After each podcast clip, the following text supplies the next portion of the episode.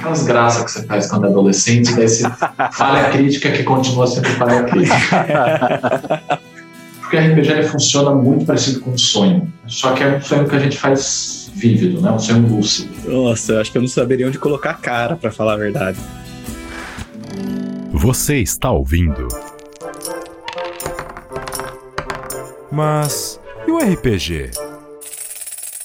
Um programa de entrevistas que usa o RPG e as temáticas nerds para falar sobre o mundo e a vida. Hoje, Chef Nassif e Victor Ratier entrevistam o psicólogo Eliandro Sordi. Eli é graduado em psicologia pela Universidade de Ribeirão Preto e possui diversas especializações nas áreas de luto, linguagem, antropologia da performance, psicoterapia, rituais sociais e RPGs. Em 2017, defendeu sua dissertação de mestrado na Universidade de São Paulo, com o título Os Role-Playing Games e a Performance na Psicologia do Luto. Além de estudar temas interessantíssimos, Eli é um assíduo jogador e mestre de RPG.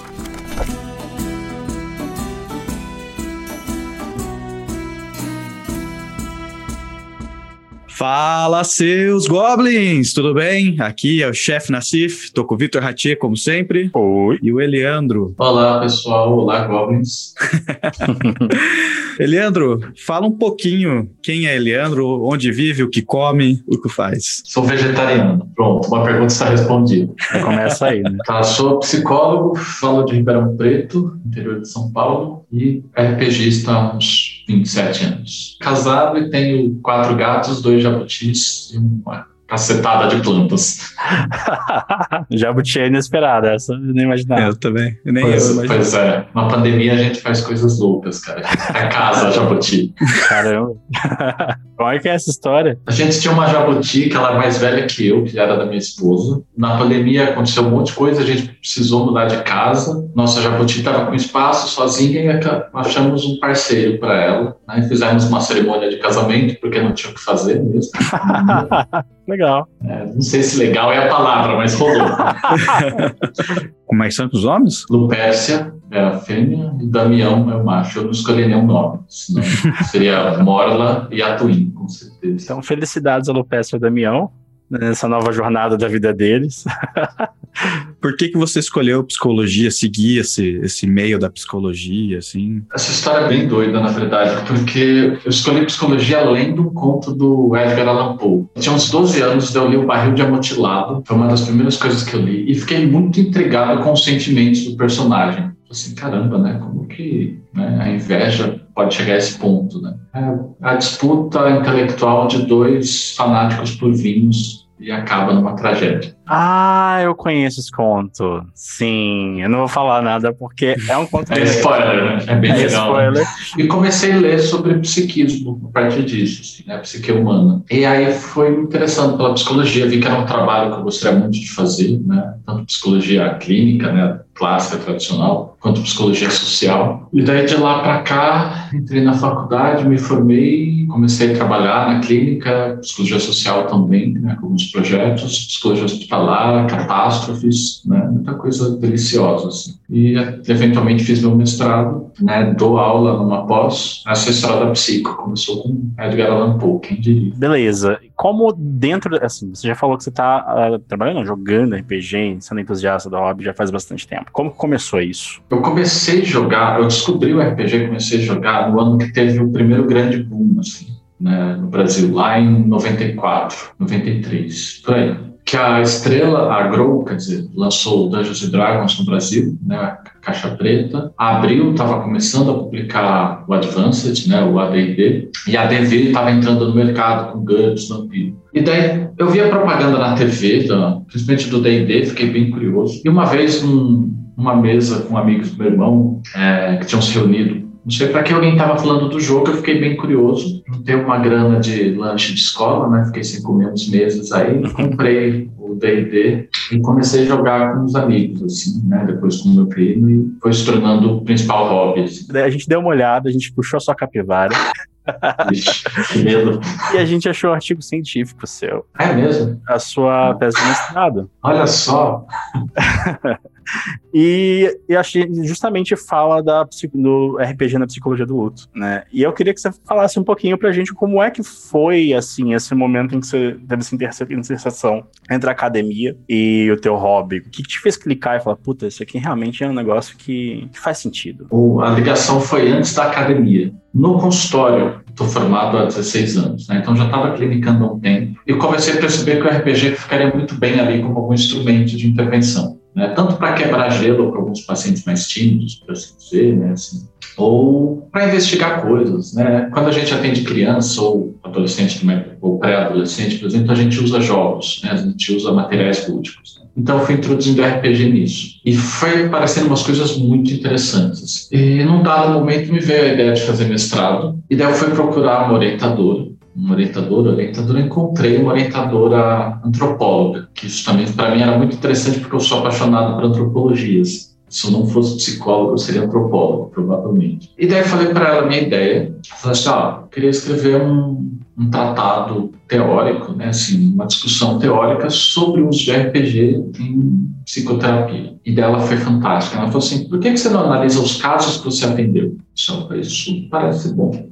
E eu tenho uma especialização na área de luto, psicologia de luto, né? luto e intervenção em catástrofe. Então, ela falou faz um recorte nisso, que já é um campo que você está bem familiarizado para discutir teoricamente. E foi assim que foi desenvolvendo a ideia da dissertação, mas eu comecei antes a usar no consultório, depois que eu queria entender o que, que eu estava fazendo. Né? Eu arrisquei. Mas eu queria saber também como foi escrever a tese. Né? Como é que foi para você chegar na conclusão de que você vai fazer, o que você vai pôr lá, como você vai pôr, porque é um assunto que assim, é, RPG na academia, você mesmo falou, né, que o primeiro foi feito lá na década de 80, mas mesmo assim é algo que eu vejo que tem pouco ainda. Não tem, não é uma coisa normal. Tem, no, no Brasil, por exemplo, a gente começou a ter produção na academia só depois dos anos 2000. E antes dos anos 2000, né, no resto do mundo tinha pouquíssima coisa também. Nunca foi um assunto que interessava tanto a academia. Assim. Para fazer o levantamento bibliográfico, né, assim, eu fui, então, saber o que eu ia usar da psicologia, por exemplo, né, da, dos recortes que eu ia fazer, da minha prática e tal, né, essa parte teórica estava boa. Mas é por que eu falei que a antropologia me interessava muito, né, ter uma antropóloga orientadora, né, porque para pensar jogos em geral, não tinha tanta coisa sobre RPG, mas tem muito estudo sobre jogos em geral, a prática de jogos, né.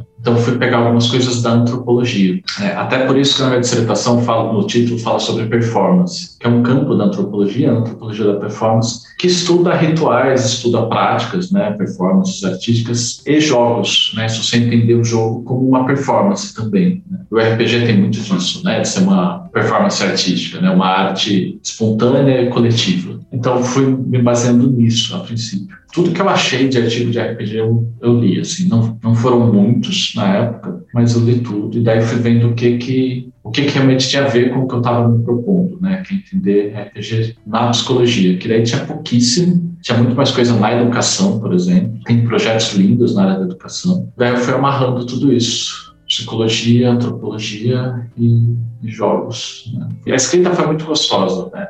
escrever me ajudou a pensar muito mais do que ler, na verdade. A produção foi acontecendo como uma performance, né? até brincava isso com a minha orientadora. Mas daí sempre tem uns imprevistos. Pela primeira vez na vida eu estava cumprindo todos os prazos bonitinho, né? Geralmente eu deixo tudo para a última hora. E daí estava super adiantado, né? Eu tinha acho que um mês para entregar, né? E já estava pronto. Eu acabei num domingo de escrever. Então, essa é a maravilha, né? Segunda-feira eu envio para minha orientadora ela dá o último ok que falta e a gente manda para a banca. Né? Dormi, sossegado, feliz, contente, satisfeito. Na segunda-feira surge um escândalo sexual envolvendo o autor que eu mais citei na dissertação. Nossa! É, era o autor que eu mais citava. Então eu liguei para a minha orientadora e falei assim, ó, a gente está com esse problema aqui, porque assim, eu não vou citar um cara que participa de tráfico sexual. Né? Não dá para citar isso. Mas não dá para tirar. Não sei o que, que eu faço. Ela falou assim, ó, o que você decidir eu apoio, né? Mas não dá para deixar esse cara, né? E daí eu entreguei em cima da hora. Teve um motivo. Teve um motivo é, muito Nossa. É, mas daí a decisão que eu, que eu tive, né, e falei com ela, e ela me ajudou muito nisso, foi citar autoras que tinham escrito trabalhos a partir do trabalho dele. Então, a gente procurou pessoas que tinham escrito, que usou referenciais dele, né, mas que tinham produzido coisas próprias. Né? Uma boa saída. Deu, é, deu certo. É, mas nossa, que azar, hein? Esse foi literalmente um no D20. Tá? É, é isso.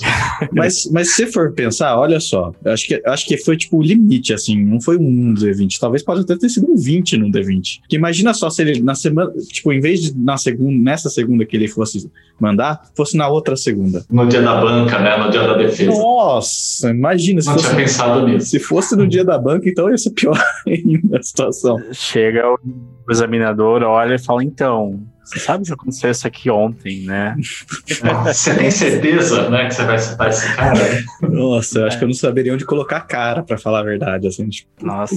é, é o tipo da coisa que literalmente não tem o que fazer, né? Você vai falar, ah, fugiu do meu controle felizmente. Se eu pudesse escolher, né? Mas é isso. Exato. E como foi usar isso no consultório, assim? Tanto a sua resposta, como você se sentiu usando, fazendo isso, e qual foi a resposta do pessoal que você estava ali clinicando? Para mim foi muito divertido, porque eu pensei assim, nossa, eu tô jogando, né? eu jogo toda semana, cara, várias vezes por semana, olha que massa isso. Eu queria jogar mais vezes, eu vou mestrar para os meus pacientes. é, olha que sonho de vida isso, né? Eu trabalho jogando. Né? Foi bem natural da minha parte, assim. Para a maior parte dos pacientes era, era novo, né? Hoje em dia os pacientes já conhecem. Então era meio esquisito no início, porque era um, um jogo que eles não sabiam muito bem como jogar, né? Essa ideia de que não vai você não vai ganhar, de que a maior parte do que está acontecendo você está imaginando, né? Você não está vendo tabuleiro, você não está vendo peças, né? Apesar que algumas vezes eu usei tabuleiro também, mas foi muito bem aceito, né? Começou a despertar muito conteúdo de reflexão, assim. foi muito natural, na verdade. Eu sei, eu sei que tem alguns casos que você conta dentro do, da sua tese, bem por cima, né? Naturalmente, é, mas tem alguma experiência que te marcou no, no uso da, da RPG como ferramenta para tratamento? Tem um especialmente, ele até está tá descrito na, na dissertação, né, no texto, mas tem um que me marcou muito, que foi uma pessoa que não tinha interação social, né, com praticamente ninguém fora da família, né, era o contato com pessoas da família e comigo. E depois de um tempo ele tinha um grupo de RPG que ele tocava com as pessoas que ele foi conhecendo. E isso para mim marcou muito, assim, que eu eu vi o potencial que o RPG gerou para eles. E, e, tudo que veio a partir disso, né? Outros interesses que foi vindo a partir disso, né? Como leitura, outras práticas de vida, assim. Isso foi algo que me marcou muito. É muito louco, né? Você falar, tipo, uma pessoa que não fala com ninguém fora da família, talvez uma pessoa muito tímida, né? Conseguir gerenciar uma mesa. Uhum. Né? Então, pra você ver como você consegue, tipo, desenvolver com RPG ou, qualquer outra coisa parecida, assim, que você tem essa necessidade, mas que o que ninguém consegue em outras coisas, assim, sabe? Tipo, ninguém esperava que do RPG você ia tirar isso, e aí do nada você tá gerenciando pessoas, né? É, uma coisa que eu acho muito poderosa no RPG, né, é, é o uso da linguagem. A gente desenvolve muito a linguagem no RPG, né? A gente fala, a gente escuta, e a gente tem que transformar palavras num, num sentido, num sentido mental, num sentido coletivo. Né? São várias camadas de linguagem, né? linguagem entre jogadores, linguagem entre personagens, e a gente vai resgatando conhecimentos que a gente tem, né? Então, sei lá, viu pirata fazer algo no filme e eu acesso isso para tentar repetir isso com o meu personagem na aventura. Né? Então, é, são muitas camadas de comunicação. Né? Eu acho que é aí que você vai criando sinapses, por assim dizer. Né? Sim. Essa, essa habilidade, é justamente a habilidade de se comunicar, né? É, se comunicar de uma maneira efetiva. Acho que, pelo menos o que eu percebo muito, é para quem nunca jogou, e é até é engraçado, você sabe que um jogador é um jogador novo justamente porque ele não sabe como negociar entre, entre a party, entende? Sim. Mas todo mundo tem que estar de acordo, porque senão pode acontecer uma catástrofe, né? E quem nunca jogou e está fazendo isso pela primeira vez em um grupo, fica muito evidente, tipo, essa dificuldade de, de fazer essa ponte com as outras pessoas. Justamente, você tá lidando com um monte de desconhecidos e você precisa também se fazer ouvir. Eu acho engraçado porque, tipo, com o tempo, você vai aprendendo a fazer isso e isso se traduz para um, como uma habilidade social que você leva para fora da mesa. Particularmente para mim, eu acho isso, essa parte de trazer a, as experiências que você tem dentro da, das sessões para fora é, é, muito rico, né? é, muito, é muito interessante. Administrar a expectativa de todo mundo, a expectativa de todo mundo lidar com as situações e falar, ok, é, evitar um conflito ali e manter todo mundo engajado naquilo é uma habilidade que eu uso hoje, por exemplo, no trabalho, na negociação de projeto.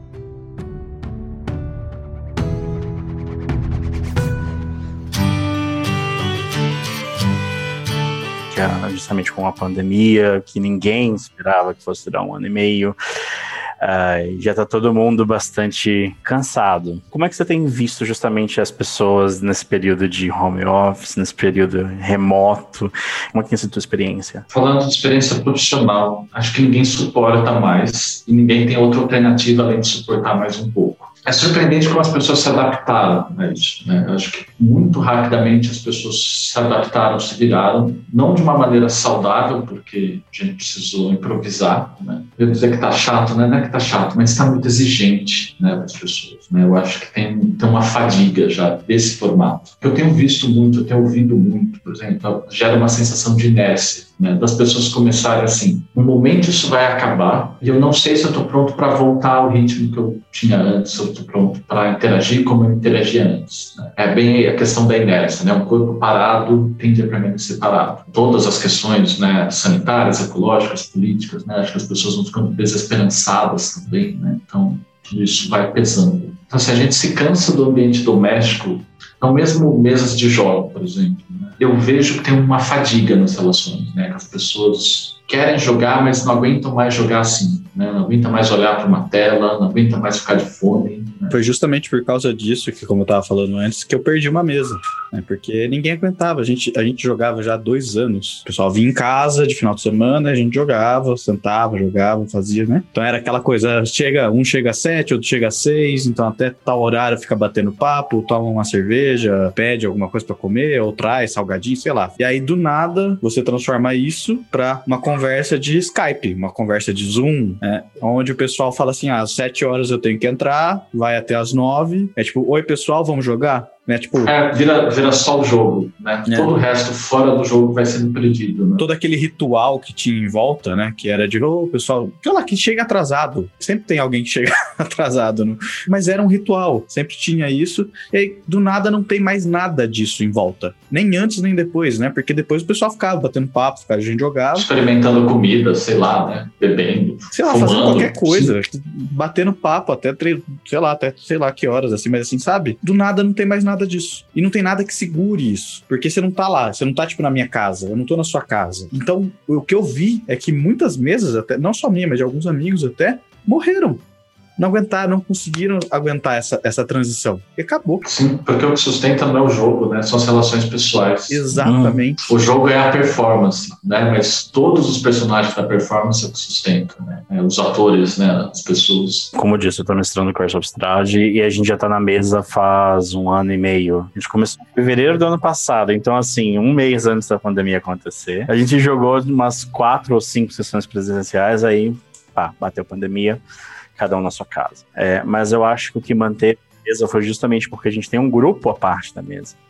e, que é, em teoria, para assunto da mesa, mas a gente conversa no grupo. Então, assim, o que era para ser a experiência da mesa virou um chat em grupo de gente que, inclusive, nem tá mais jogando, mas tá lá no grupo, que compartilha miniatura que pinta, que compartilha comida que faz, que compartilha memes, memes, que zoa os outros, exato mas que virou tipo um grupo de amigos. E justamente uma coisa que eu ouço bastante é que você não precisa ser amigo de todo mundo para jogar RPG, mas amigos jogam melhor. O RPG pra gente acabou sendo, naturalmente, é cansativo, mas eu ouvi de alguns players meus falando: olha, pra mim é catártico ter uma sessão na terça-feira, porque eu sei que, primeiro, é uma coisa que tá no meu calendário, que é frequente, que eu sei que toda terça-feira tem, né? E a segunda coisa é como a gente acabou virando amigo, assim, é, é uma roda que a gente senta para conversar. É isso, né? Virou um compromisso com amigos. Acho que o RPG tem um potencial fantástico de escapismo. E, escapismo eu acho que é muito bom, não é uma coisa necessariamente ruim. Né? Depende da, do como você usa esse escapismo. Eu vejo que é uma chance das pessoas aliviarem tensões, eu vejo que é uma chance das pessoas fantasiarem um pouco, brincarem, se divertirem, né? projetar coisas, ter esses momentos com os amigos, como a gente estava falando, ou de conhecer pessoas novas. Né? E acho que tem uma função, isso eu vi acontecer com o meu grupo de pensar toda essa situação que está acontecendo. Né? Então, eventualmente, a gente começou a fazer aventuras durante uma peste negra,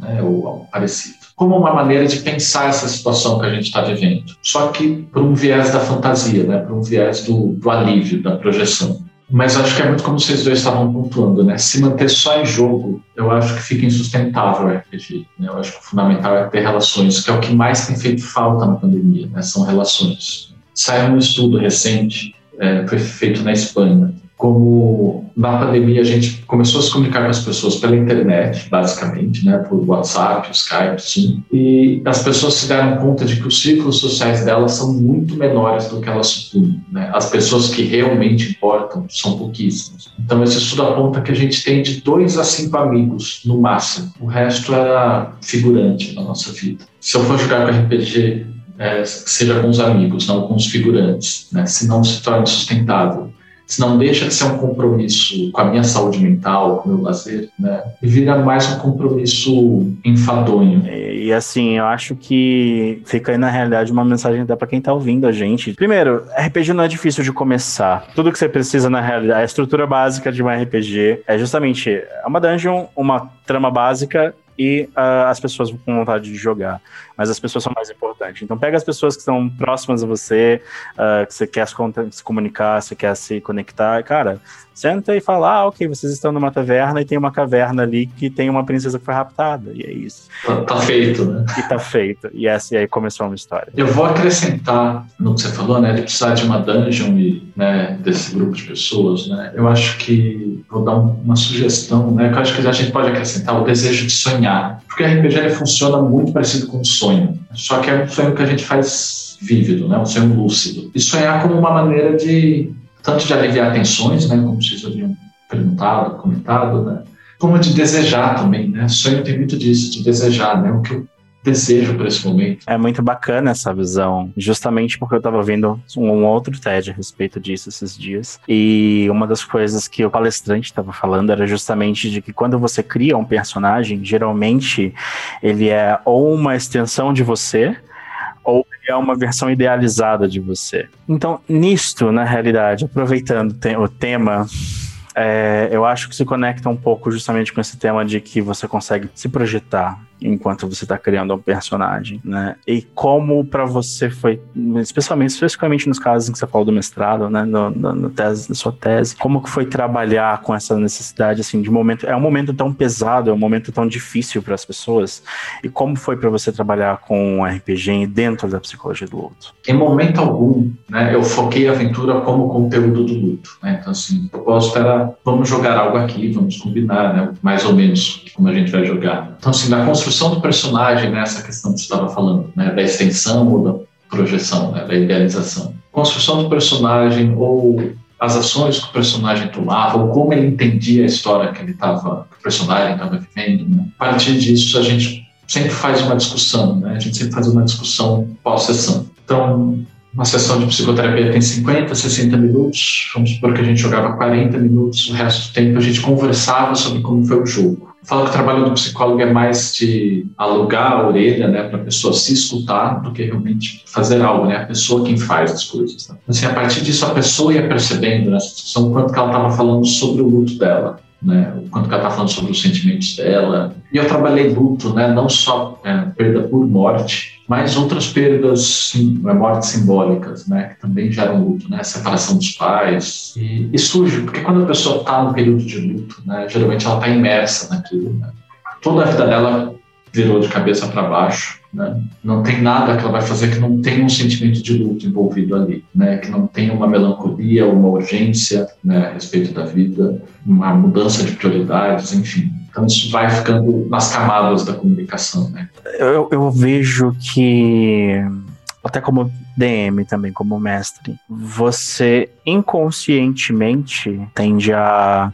externalizar coisas que você não percebe até o momento em que você depois para para refletir no que aconteceu. Muitas vezes alguém aponta isso para você, dificilmente você sequer percebe que você fez isso. Tenho, eu faço terapia também com a minha psicóloga e eu comento às vezes das mesas, da mesa com ela. Em algumas situações das mesas, da mesa em que uh, eu tava falando de alguma situação que eu tava e tal, ela falava, ah, perguntava, ah, como é que tá a sua mesa? Ah, aconteceu isso, isso, isso, isso. Olha, você percebeu o que você fez? E aí ela... É massa, né?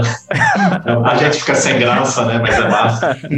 Sim, eu falei, nossa, eu não tinha reparado. Mas eu acho interessante porque, assim, é, é uma coisa... Pode ser catártico, não digo que é, mas pode ser catártico, se você consegue, se você consegue trabalhar isso. Muito recentemente, né? É, eu perdi meu pai e minha mãe, né? Por conta da Covid, né? Caramba. Então, assim, eu estou realmente atolado, chafurdando na lama do luto, né? Como jamais imaginei na vida. Assim. E voltei para terapia, né? Depois de muito tempo. Na terapia eu percebi a, a, falta que jogar com amigos fazia, né? E falei assim, beleza, vou tentar restaurar isso como um, um escape, né? Um escape na saúde mental. E ontem, né, na minha eu faço sessão de sexta, né? Ontem ela perguntou do jogo também, né? Eu falei assim, falei assim, ó, estamos lá, né, numa aventura que envolve encontrar uma cura para uma doença e tal, né? Ela falou assim, é sério, né, que você está fazendo uma aventura de encontrar uma cura para uma doença? Eu falei assim, olha só, né, não tinha percebido.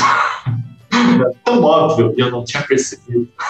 Sim, é, e é algo, acho que, que você faz uh, naturalmente, né? Que é o que você tá, é. é o que tem dentro de você naquele é, momento. É a história que eu tenho para contar agora, né? E não tinha me tocado disso, né? Sim. Pois é, o óbvio não é tão óbvio assim, né? Eu citei aquele primeiro artigo né, sobre RPG lá dos anos 80. Foi um psiquiatra na Austrália quem escreveu esse artigo. E a proposta dele, que eu achei genial, ele atendia uma paciente que era depressiva. E ela era jogadora de RPG, ele também, né? E daí ele propôs nos atendimentos a ela que jogassem RPG, né? Só que ela jogaria, jogaria um Cthulhu justamente por ter regras para depressão. Então ela interpretaria uma personagem com depressão para que ela pudesse olhar de fora os aspectos que ela representava da depressão. Caramba, caralho. É muito bonito, muito bonito esse artigo, assim, muito corajoso também, né? É, eu admito que você falando isso, eu pensei exatamente isso. Eu falei assim, cara, ou isso deu muito bom, ou isso deu muito ruim. Deu muito bom. Ai, que deu bom. Muito bom. bom. O cara sabia bem como fazer o que estava fazendo. Só um adendo assim né, nisso, é importante comentar assim. Esse, eu imagino que esse cara que estava fazendo, justamente você falou, ele sabia muito bem o que estava fazendo. Né? Mas, por exemplo, eu, eu acho que não é tão tranquilo você abordar desse jeito assuntos. Não, eu concordo totalmente. Né? Que alguns assuntos são sensíveis, até acho que precisam ser decididos ou individualmente ou coletivamente se abordar. Exatamente. Uma coisa que a gente faz no início da nossa, quando a gente está começando a programar a mesa é: vocês têm alguma fobia? Vocês têm algum assunto? Não é, não é nem fobia, mas vocês têm algum assunto que vocês não querem? Assunto delicado, evento trau traumático, né? É, é, muito responsável isso. Né? Legal você pontuar isso, né? Porque assim, esse cara, né, esse psicólogo John Hughes, ele tá psiquiatra, né? A paciente sabia que estava indo lá para um tratamento. Né? Então ela sabia que jogar era parte de um tratamento, não era o que ela fazia nas horas de folga dela. Né? Então tinha esse contexto de poder falar sobre isso. É, a finalidade é diferente, né? Sim. Você, você não está com a ideia de entretenimento, você está com a ideia de, de cura, né? Sim. Isso é uma coisa que a gente estava discutindo sobre Curse of Strahd especificamente, né, Pedro? De que o DM, quando, quando, especialmente quando você vai tratar com alguma aventura que você sabe que tem temas mais maduros, é muito importante você lidar com isso com muita responsabilidade, justamente porque, primeiro, você não é um terapeuta, você não é um psicólogo, você não tem a capacitação necessária, você não tem as ferramentas para lidar com isso. E quando você vai trazer esse tipo de tema, que é mais pesado, para dentro de uma mesa, você precisa ter muita certeza de que você não vai machucar ninguém com isso, né? Então, a primeira coisa que eu fiz antes de começar a mestrar Curse of por exemplo, eu reuni todos os jogadores. Falei, ó, essa aventura é uma aventura mais pesada ela é uma aventura assim, é uma aventura mais dark, ela é uma aventura mais tenebrosa. Ela não é, é masmorras e dragões. Esperem que vá ter esse tipo de coisa. Depois eu perguntei para os players, falei, ó, tem alguma coisa que seja desconfortável para vocês desses temas? Ah, tem. Um player meu chegou para mim e falou: Ah, tem, tem. Eu me sinto desconfortável com cenas uh, muito grotescas, então bacana, é bom saber disso. Então, eu tiro e modifico. Isso. A tela preta, cai o véu, nada acontece. Aconteceu de trás do. Legal, bem legal. Curse of é uma aventura que aborda racismo, que aborda pedofilia, aborda abuso de família, né? Aborda muita coisa. Pesado, né? É muito pesado. Então, assim, não é só do tipo, ah, pessoal, vocês têm algum problema com isso. É, é do tipo, se você, como mestre, não tiver a mentalidade para conseguir ler aquilo e, e extrair e mestrar de um jeito, né? Você pode fazer muita merda ali, às vezes sem perceber. Então, você tem que ter uma certa consciência do que você faz.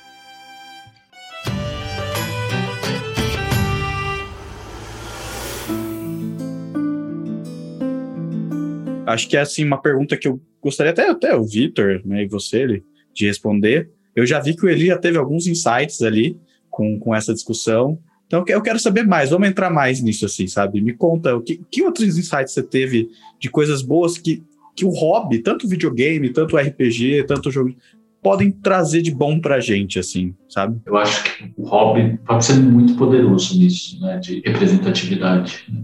Vou falar de RPG porque eu, porque eu tô mais familiarizado, tá?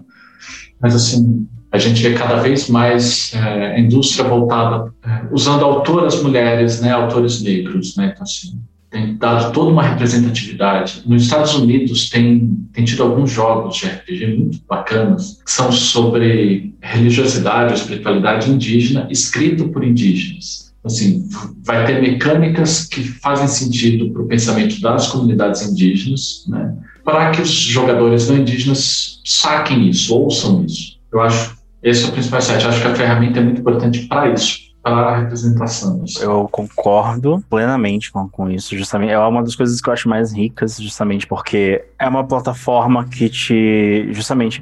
É, é o que sempre falam. É, por que, que o, um homem compra bonequinho de ação? Por que, que a criança compra um carrinho, compra um futebol de botão? Porque isso é o espelho dela na sociedade. Então, assim, você se identifica com aquilo, então você compra aquele material, porque aquilo é uma extensão social para você. E durante muito tempo isso não existiu para maioria das pessoas, né? Então, você não tinha nenhum personagem de novela que, por exemplo, fosse um personagem de novela que é um não, não necessariamente é um protagonista, mas tem um papel importante na trama e que fosse negro, entende? Que fosse gay. Isso mudou muito, diria dos 10, 15 anos para cá, isso tornou, tomou uma proporção uh, muito grande, o que é muito bom né? Porque justamente é, para essas pessoas que antes não tinham nada, que elas tinham que se conformar com o material que existia e falar, cara, eu tenho que abaixar um pouquinho a minha é, inconformidade, a minha insatisfação para poder consumir essa mídia.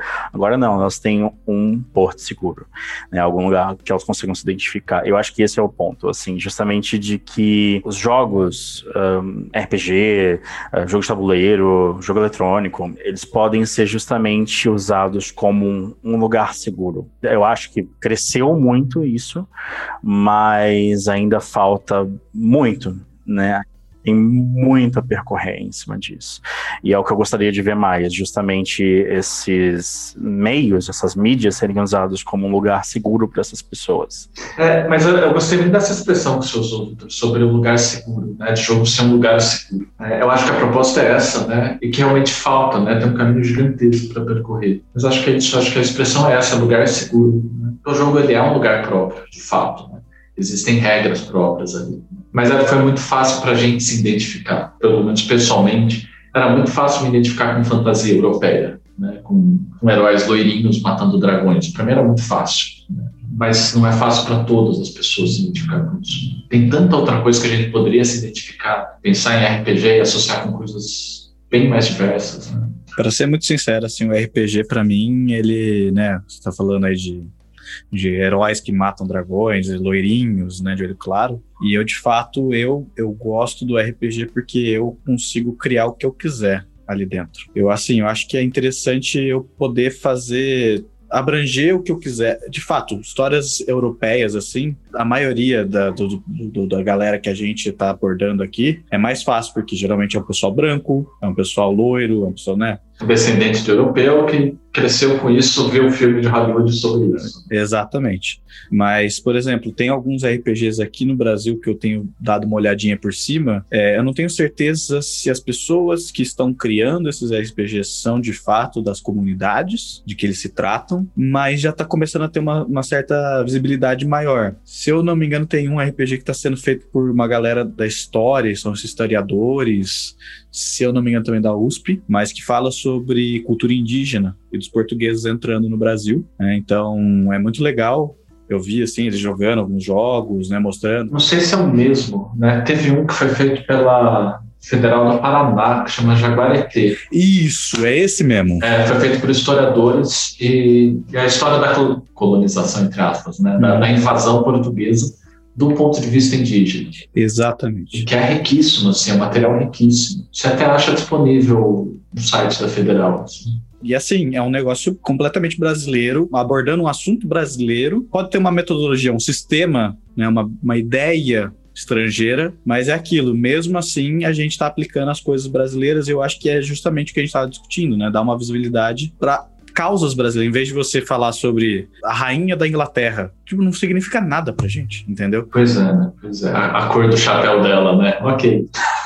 E, e, você vê que quando comenta lá na Inglaterra, nossa, galera, não, porque a rainha da Inglaterra é isso, e todo mundo, tipo, bate palma, ama, adora. Tipo, a gente olha e fala, caralho, a gente até tem família nobre aqui no Brasil, né, família Sim. real, mas quem se importa, entendeu? É. Tipo, quem se importa com a família? Ninguém, ninguém sabe o nome dos caras direito, entendeu? Né? Mas assim, pro galera de lá faz sentido isso que é cultural deles isso, entendeu? Eu não vou nem discutir, nem entrar nessa, nessa, nessa discussão, porque eu não sou de lá, não entendo direito, mas pra gente, você vem falar de rei, castelo, cara, qual foi, tipo, qual foi a última vez que você viu um castelo? Né? Agora, qual foi a última vez que você viu algum, alguma notícia do Brasil falando de índio? Né? Cara, é. olha ultimamente o que está acontecendo, por exemplo. Pois é. Está sendo praticamente um genocídio. Então, só deles conseguirem trazer esse, esse assunto, tudo bem, é um hobby, é, uma, é um entretenimento, mas mesmo assim você tá. É uma coisa que conecta com você. Em vez de você falar de, de castelo, de rei. Então, acho que assim, faz muito mais sentido a gente abordar esse tipo de coisa no RPG. Uhum, sem dúvida. Tipo, é legal. Eu não vou falar, porra, eu me divirto pra caramba com Curse of Strahd. Curse of Strahd é baseado com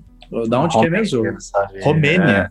É, é, tipo leste europeu. Leste europeu. Tipo, não tem nada a ver com o Brasil. Tipo, por exemplo, o outro RPG é o Cordel Fantástico de Fogo.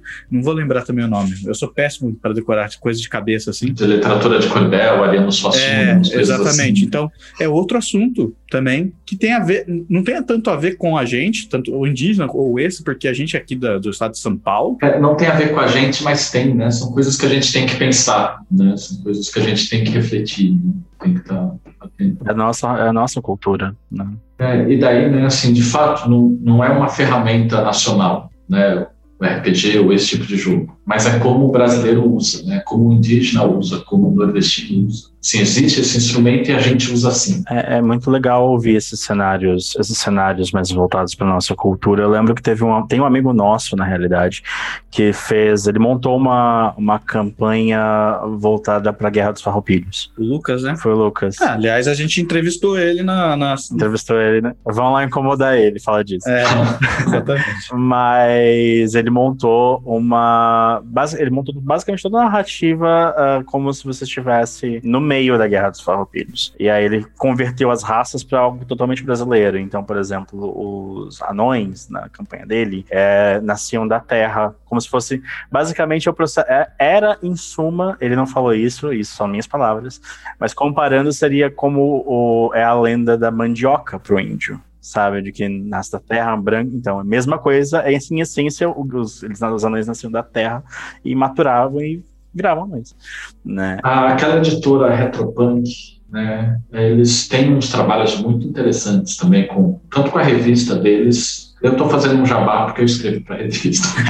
assim, lá Retropunk. Lá Retropunk. Tanto a revista quanto a podcast, os vídeos deles, né? Eles sempre tentam trazer conteúdos nacionais para os jogos deles. Então, por exemplo, eles traduziram recentemente Castelo Falkenstein. Não sei se vocês conhecem aquele jogo sobre uma era vitoriana muito europeia, assim, um jogo muito eurocentrista. Então, volta eles produzem conteúdos assim. E esse período, esse universo Falkenstein no Brasil, por exemplo. Então, eles traduziram o Rastro de Cultura, né, que é aquela versão inglesa. Como são aventuras centradas no Brasil, com questões do Brasil. Como abordar, por exemplo, o racismo do Lovecraft, né, quanto racismo de fato, né, e não enquanto horror cósmico. Né. Então eles têm feito algo nesse sentido assim muito bacana. Quem não sabe, quem nunca leu, nem nunca teve nenhum contato com o Lovecraft, gente, o Lovecraft é muito racista. É, o Lovecraft, inclusive, assim, o racismo era tema, eram os temas que ele escolhia, né? Aquele, aquela novela dele, né, A Sombra sobre Innsmouth, é baseado em ser racista, né? Ter um protagonista racista,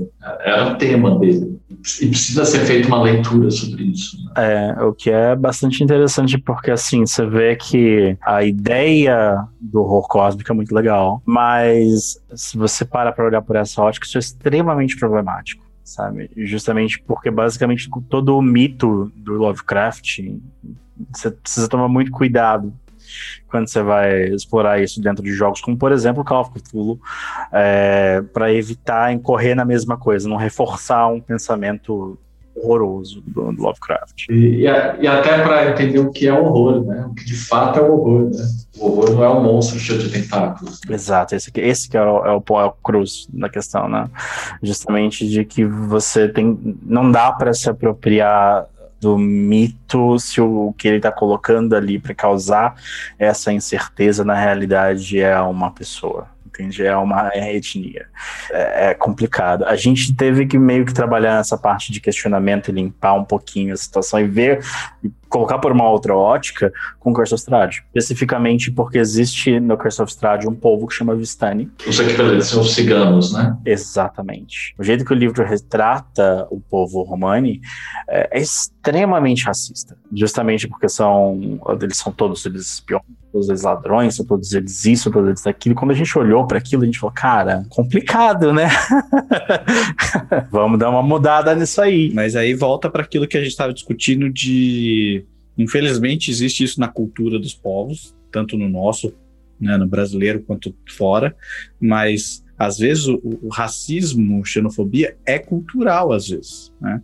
Eu tive a oportunidade de passar um tempo trabalhando em Portugal e, cara, eu vou ser muito sincero, eu não vi nenhum cigano, nem nada do tipo, mas era batata, os caras falar mal de cigano. Tipo, não, não vai lá porque tem cigano, o cigano vai te matar, o cigano. Sabe o homem do saco? Era tipo o cigano. Eu cresci numa cidadezinha que quando tinha cigano passando perto da cidade, as pessoas se trancavam em casa para não roubar criança. É, desse, desse jeito mesmo, né? Que não faz o menor sentido, né? E eu acho muito muito sintomático, né? Se a gente pensar quantos povos têm, têm lutado, por exemplo, no Brasil por reivindicação de direitos né, básicos, né, como os povos indígenas, os povos quilombolas, né? E as pessoas esquecem de incluir os povos ciganos na discussão, né, que também estão lutando e as pessoas não lembram, né? Assim, inclusive, mesmo todas as questões que as pessoas têm discutido sobre racismo, né, ainda assim esquece de um grupo importantíssimo.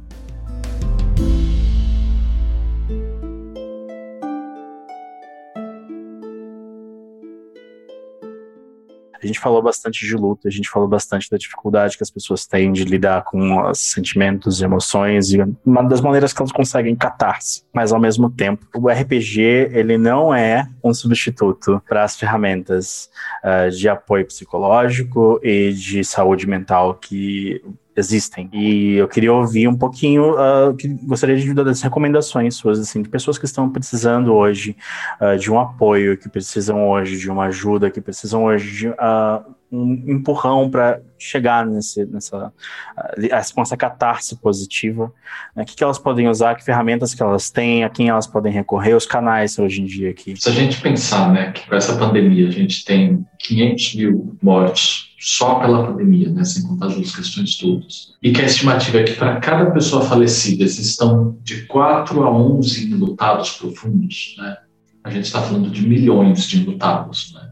E eu acho esse dado importante, não só pelo peso que ele tem, né? A gente precisa saber disso, né? E é doloroso saber disso. Mas é para saber que também que são milhões de pessoas, né? Que podem, que você não está sozinho quanto a isso, né? São milhões de pessoas capazes de respeitarem sua dor. E eu trago esse ponto porque, assim, uma das primeiras sensações que o enlutado costuma ter é de que ninguém vai suportar a dor dele. Né? Então, ele se cala diante disso ou ele tenta falar e às vezes recebe umas frases prontas ou umas respostas que não acolhem ele se retrai de novo. Falar sobre o luto, né? Eu acho que é o falar sobre as, as pessoas perdidas, falar sobre o luto é uma das primeiras ferramentas que todo mundo tem para usar. Eu acho isso importantíssimo é, reconhecer que você está em luto e que isso é ruim, é doloroso, isso não é bom, né, de maneira alguma, e que o luto não é um processo que você acaba, né, é um processo que você vai conviver para o resto da sua vida, dando outro lugar para isso. Né, você vai aprender a conviver com o luto. Quando eu fiz minha especialização, eu tive uma, uma professora, provavelmente uma das maiores autoridades hoje em dia que existe sobre o luto, estudo de luto, né? E ela sempre dizia que todo luto é uma história de amor. Né? As pessoas só se lutam porque antes elas amavam. E eu acho que olhar para isso também é, é, poderoso, sabe? Assim, é, o que eu estou sentindo é uma maneira de sentir amor, né? É amar alguém que não está presente. Dito isso, né, a gente sentiu uma série de palestras interessantes ou lives interessantes, né, com especialistas. Né? A PUC de São Paulo, ela tem um grupo de estudo de luto que produz um material bem interessante também, vale a pena dar uma olhada. Tem o Instituto Quatro Estações em São Paulo também, produz um material bacana. Procurar terapia é, falando do lado de, dos dois lados, né? Tanto do profissional quanto do deputado. Terapia é um espaço seguro, né? Usando a expressão que o Vitor usou, é um lugar seguro, né? Para para pensar sobre isso, para falar sobre isso, né? E para ir colocando as coisas no lugar no seu devido tempo, sem pressa. Existem grupos de apoio, grupos de acolhimento. Né? Tem uma série de estudos que mostram como uma prática de espiritualidade né, pode ajudar muito na experiência do luto, as pessoas terem um certo conforto e, e, sustentar a rede de apoio, né, os vínculos, né, com amigos, familiares, né, isso também é fundamental. É, muito obrigado por essas recomendações, é muito importante ouvir isso, justamente como,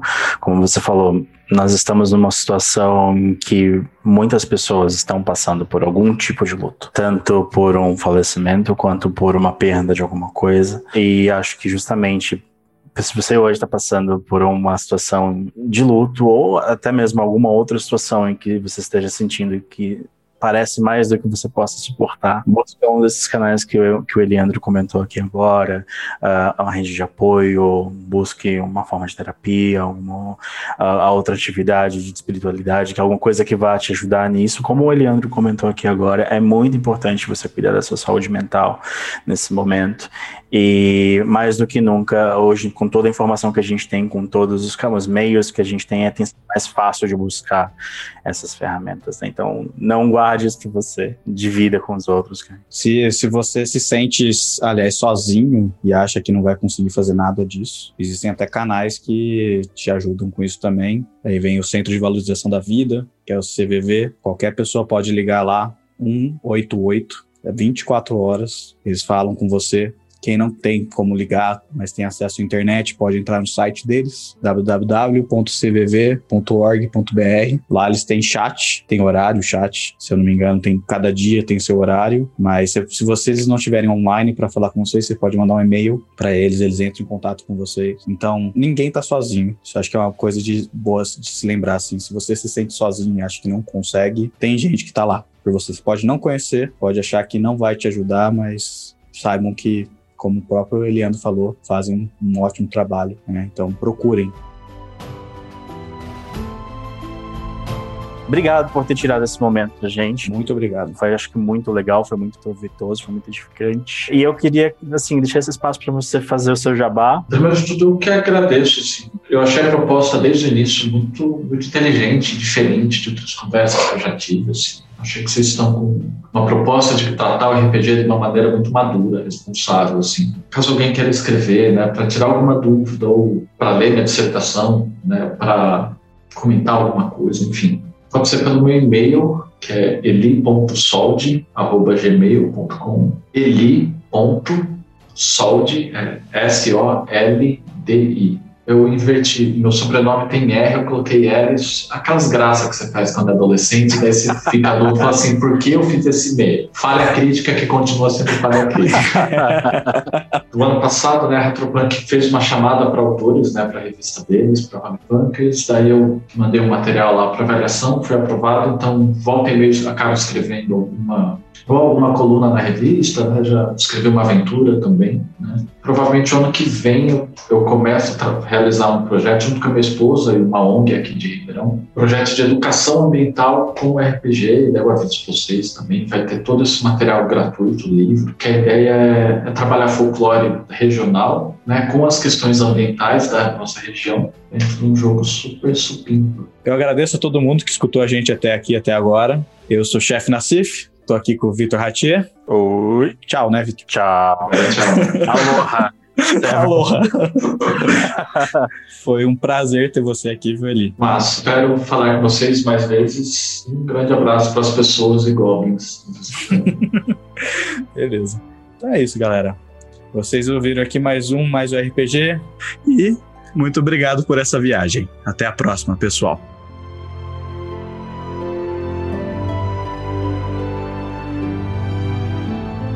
Para mais informações, acesse www.caravanadoabsurdo.com.br. Um oferecimento Caravana do Absurdo.